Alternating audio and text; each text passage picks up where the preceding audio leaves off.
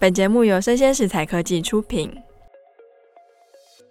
Hello，欢迎收听数位趋势这样子读，我是跨领域专栏作家王维轩 Vivi。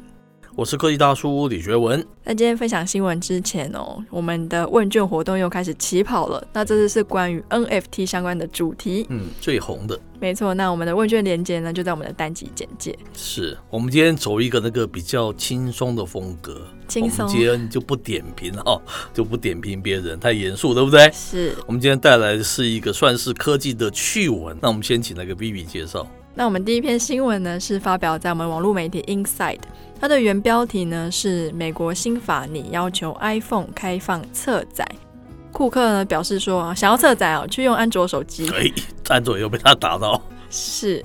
而且这个新闻的内文就有提到说，大家都知道 Apple 的 iOS 系统是一个封闭式的系统嘛，是它以保护用户的各自为首要任务。不过最近因为反垄断议题实在是太严重了，嗯，所以美国的参议员就提出要修订法案，要求科技巨头们要开放侧载的功能。那其侧载指的就是使用者他可以绕过官方的软体商店。在手机系统里面自己安装第三方开发的应用程式哦，那这项修订法案可能就会限制像是 Apple 啊、Facebook 跟 Google 在内的一些美国科技公司的龙头。是，那大家可以想象一下，开放侧载功能的 iOS 其实就是我们认知中的 Android 这种感觉哦，等于是大家可以上去编辑嘛。但是苹果就觉得说，我今天如果开放的话，使用者可能会面临更多的骇客攻击，甚至是一些各自的外泄嘛。是，说的也是冠冕堂皇的，对不对？是，那库克他更认真的把它比喻说，哎，侧载就是把一个汽车制造商啊，制造一些没有安全装置、气囊或是安全带的汽车，是这么作认为就是风险实在太大了。是，发觉顾客还蛮会作文的哈，他形容还蛮妙的，对不对？他他怎么没有说他的汽车店上就是只能用他们家的椅垫？对，是是是是。但是啊，我们先撇开说什么骇客攻击啊，或是各自的问题了。我们一直的立场都是觉得垄断是已经是非常严重的。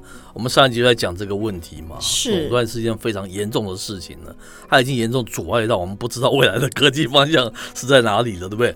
所有科技创新的，他们能源都不够，他们没有办法能够成气候，这是一个很大的危机了。我觉得数字经济是很很大的危机了。接下来我们再带一则新闻，是跟这上面是有关联的，它是来自于这个网络媒体三十六氪。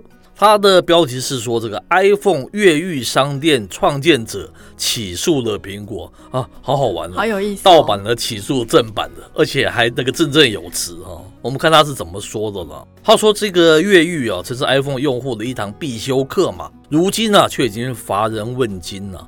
近日哈，这个知名的越狱商店叫 Cydia 哦，他起诉苹果，他说苹果啊试图扼杀 Cydia 等等第三方应用商店。那到底是苹果和 Cydia 谁才是合理的一方呢？哈，盗版还是正版嘛？这蛮有趣的那个议题了。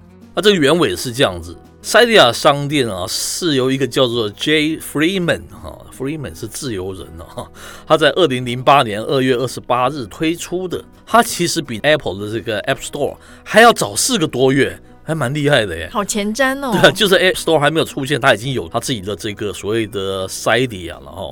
那越狱商店出现之前啊，用户甚至于无法安装第三方软体嘛，这让 iPhone 啊失去了智能的一个特性，对不对？你上面完全没有 App，那那有什么智慧特性呢？嗯，它就沦为一台只有好看的一个触控功能的一个荧幕这样子。当然啊，当时的这个 iPhone 的功能并不完善嘛，第一代 iPhone 没有中文输入法，通讯录啊也没有拼音的排序。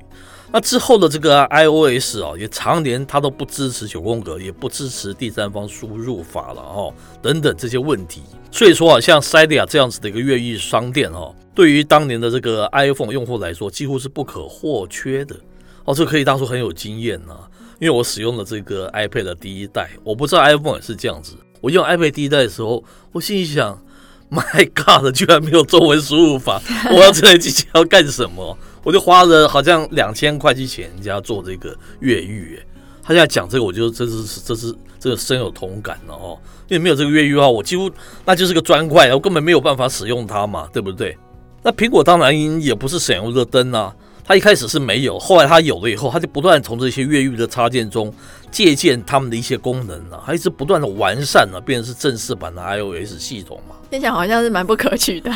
是啊，所以说这里面有争议啊，对不对？你的一开始是因为别人帮你建构那样子一个一个版图嘛，人家有很多那个 App 可以用，人家才愿意使用你的 iPhone，对不对？所以啊，当这个 iPhone 的功能日益完善之后，越狱对苹果影响就变成是很负面的喽。它就是欲除之而后快嘛，哈。他说啊，对于用户来说啊，越狱会给设备带来安全的风险啊，增加第三方功能之后，又容易跟那个正版会相互冲突啊，带来这个 bug、耗电等等潜在问题，这些其实都是真的了哈。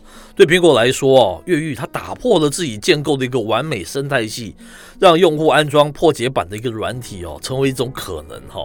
那这个哦，既损害了苹果的收益，也导致这个盗版软体的泛滥，间接的损害开发者的收益。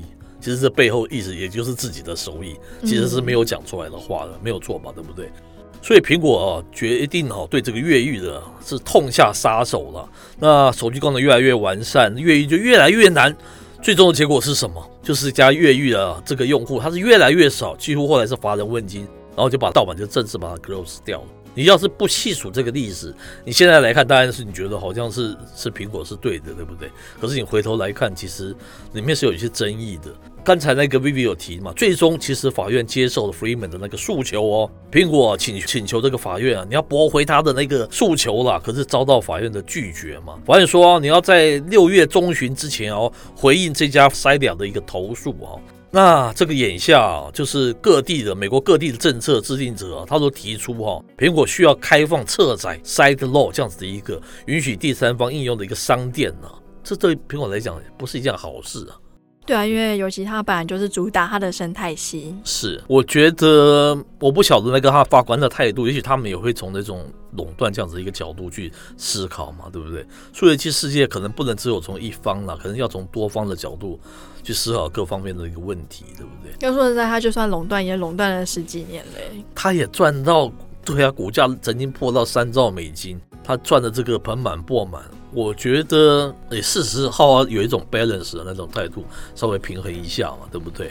那我觉得，如果它真的开放侧载功能的话，下一个担心的就是 Android 系统。对，是是是是。因为变成是它以前的优势，好像哎，别人也有。这也蛮有意思的。从这角度来看，这个 Android 也不高兴的，对不对？他说：“嗯，还是别吧。”蛮有意思的，各占一方好。好，以上这个趣闻哦，虽然是趣闻，后面还是有一些些值得大家思考的东西了哦。